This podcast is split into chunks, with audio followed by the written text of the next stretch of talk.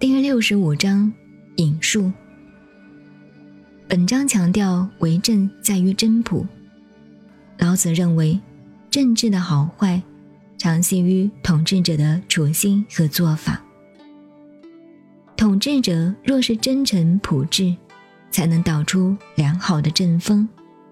有良好的政风，社会才能趋于安宁。如果统治者机巧奸猾，就会产生败坏的政风。政风败坏，人民就互相伪诈，彼此贼害，而社会将无宁日了。基于这个观点，所以老子期望统治者导民以真朴。老子生当乱世，敢于涉乱的根源，莫过于大家攻心斗志，竞相伪饰，因此呼吁人民扬弃世俗价值的纷争，而反归真朴。老子针对时弊，而做出这种愤世矫枉的言论。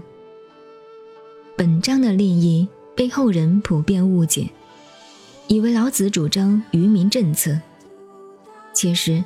老子所说的“愚”，乃是真朴的意思。他不仅期望人民真朴，他更要求统治者首先应以真朴自立。所以，二十章有“我愚人之心也哉”的话，这说明真朴、愚是理想智者的高度人格修养之境界。